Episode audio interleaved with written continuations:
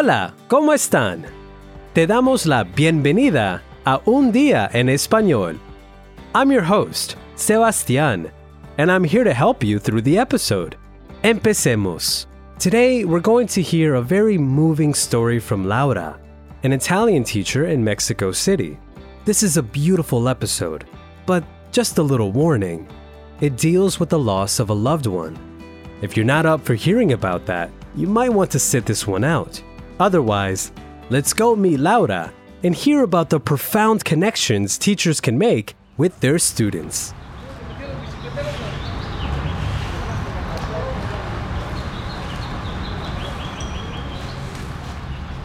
Hola, soy Laura y soy italiana, pero vivo en Ciudad de México desde hace tres años. Aquí trabajo como profesora de italiano. Me gusta mucho mi trabajo porque me encanta ayudar a los estudiantes a aprender mi lengua.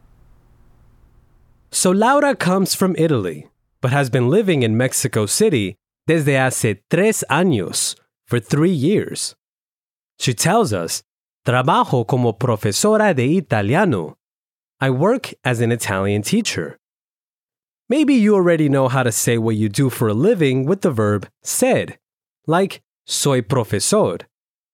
But you can also use the expression trabajo como and your job. Laura really likes her job because she loves to help students learn her language. Me encanta ayudar a estudiantes a aprender mi idioma. She works as an Italian teacher at an Italian institute in Mexico's capital, where she has classes with many students. Trabajo como profesora de italiano en una institución italiana de Ciudad de México. Acá tengo clases con muchos estudiantes. But she also teaches Italian in clases individuales, private lessons. Those lessons are Laura's favorite because she can adapt the materials a las necesidades de los estudiantes, to the students' needs, making classes more fun and interesting. Pero también enseño italiano en clases individuales. Mi llamo Laura. Io mi chiamo Ignacio. Ótimo. Estas son las clases que más me gustan, porque puedo adaptar los materiales a las necesidades de los estudiantes. Por eso son clases más divertidas y más interesantes. Ooh, speaking of private lessons, someone is calling Laura to ask her about them right now.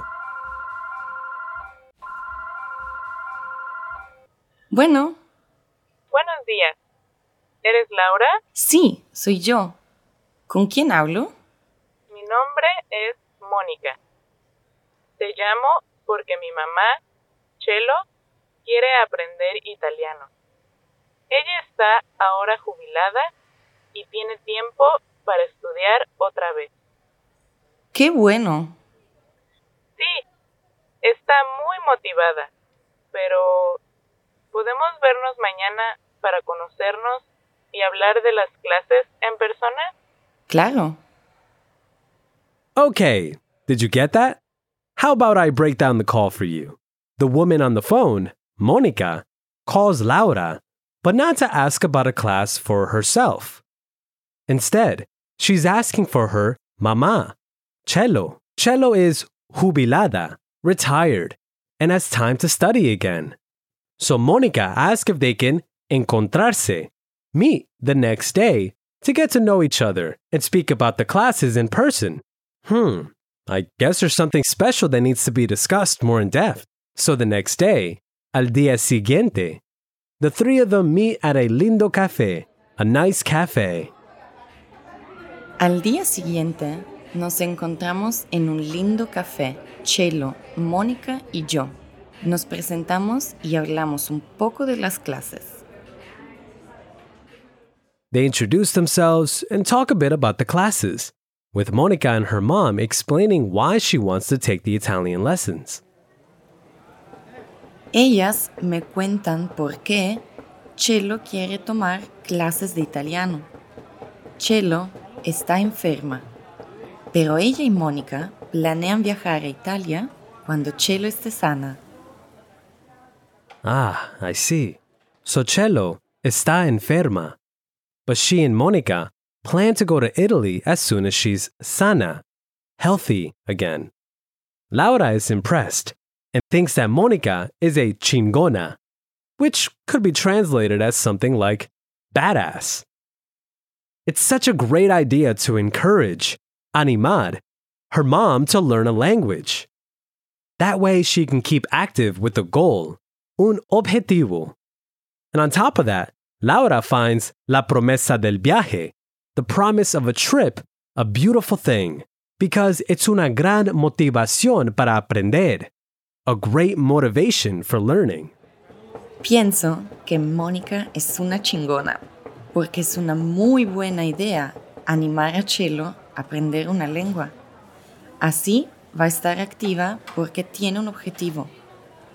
Y la promesa del viaje me parece algo muy hermoso, pues es una gran motivación para aprender un idioma.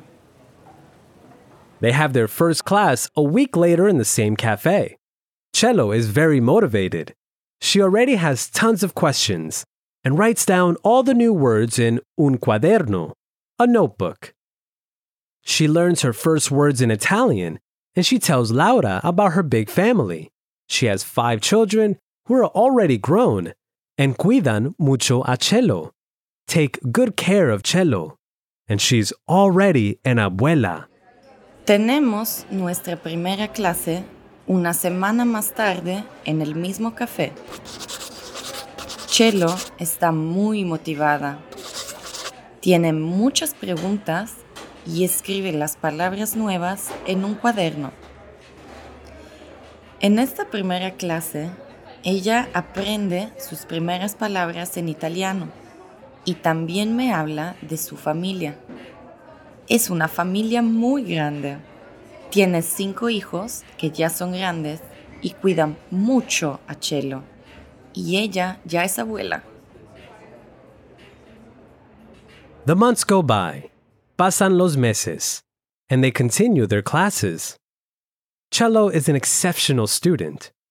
And even though sometimes she doesn't feel well, no se siente bien, and can't go to class, she apunta, writes down the questions that she thinks of during the week in her cuaderno. Pasan los meses y tenemos más clases. Ella es una estudiante excepcional. Aunque a veces no se siente bien y no puede venir a clase, ella apunta preguntas durante la semana en su cuaderno. And sometimes, a veces, private classes mean that you get closer to someone. La relación es más fuerte between teacher and student.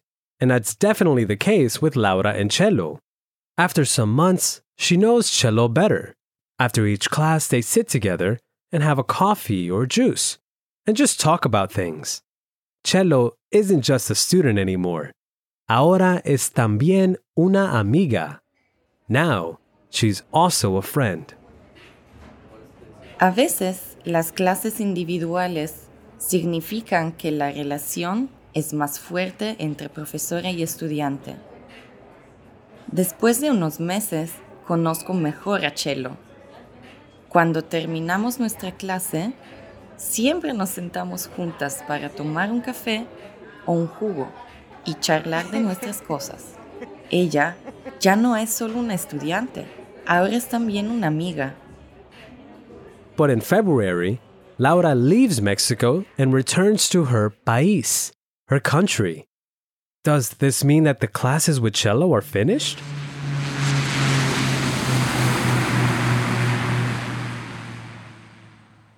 En febrero regreso a mi país, pero Chelo y yo seguimos teniendo clases. Ahora nuestras clases son en línea. Ella me muestra su progreso cuando hablamos por videollamada, pero por su enfermedad cada vez está más débil. They continue their classes, but now they're en línea, online. Chelo shows Laura her progress through videollamada, but she's getting más débil, weaker because of her enfermedad, her sickness. However, their classes have now turned into charlas muy bonitas, really nice chats in a mixture of Spanish and Italian. Sin embargo, nuestras clases ahora son charlas muy bonitas en una mezcla de español e italiano. Chelo me cuenta cómo está ella en México, sobre su familia, sus planes, su salud, y yo le hablo sobre mi vida en Europa y cómo me siento de nuevo en mi país.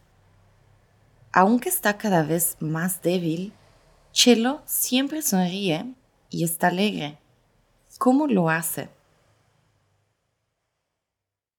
In these charlas bonitas, Chelo tells Laura how she's doing in Mexico, about her family, her plans, her salud, health, and Laura talks about her vida en Europa, her life in Europe, and how it is to be back in her country again. And aunque, although she's feeling weaker, Chelo siempre sonríe y está alegre. Chelo is always smiling and happy. How does she do it? Creo que su secreto es estar rodeada de una maravillosa familia que cuida de ella. Una familia que le recuerda a Chelo algo muy importante. Ellos también la necesitan. Did you catch what Laura thinks Cello's secreto is? She says it's to be surrounded by a wonderful family who cuida de ella, takes care of her, and who reminds Chelo of something very important that they also need her. La necesitan. Then summer comes and they stop their classes for a bit while Laura goes on vacation. Llega el verano y me voy de vacaciones. Chelo y yo paramos nuestras clases durante unas semanas.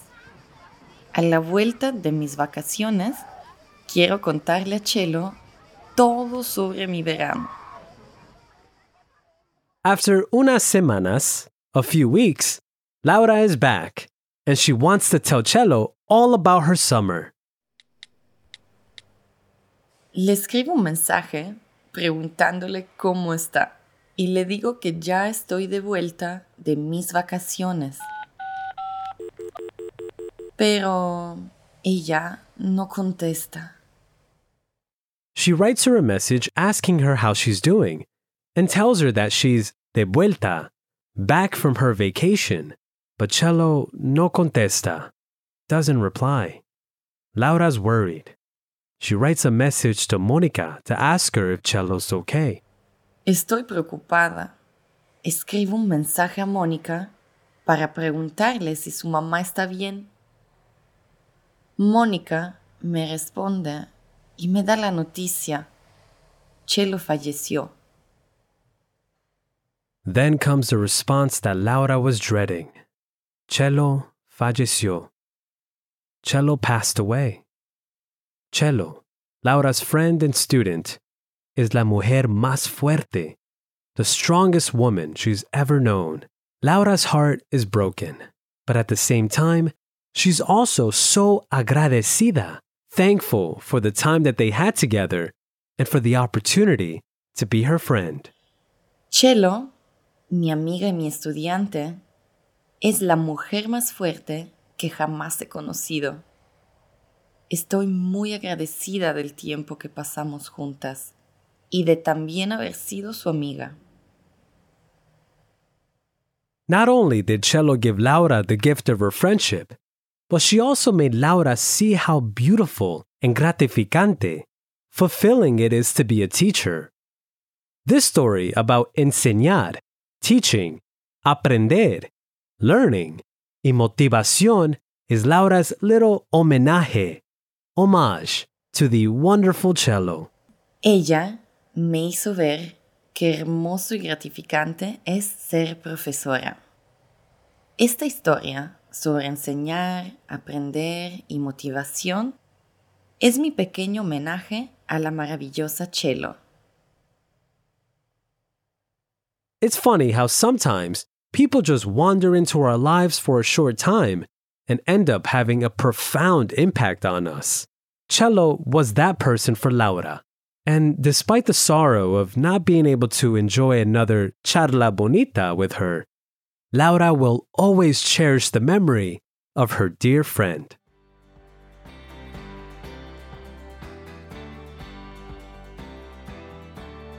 I'll keep the end short today. Remember that you can go back and listen to the episode again to catch any parts you missed the first time around. And if you head over to babbel.com slash podcasts, you'll find the transcript for this episode so you can read along while you listen. Thanks for listening and see you next time. Hasta pronto.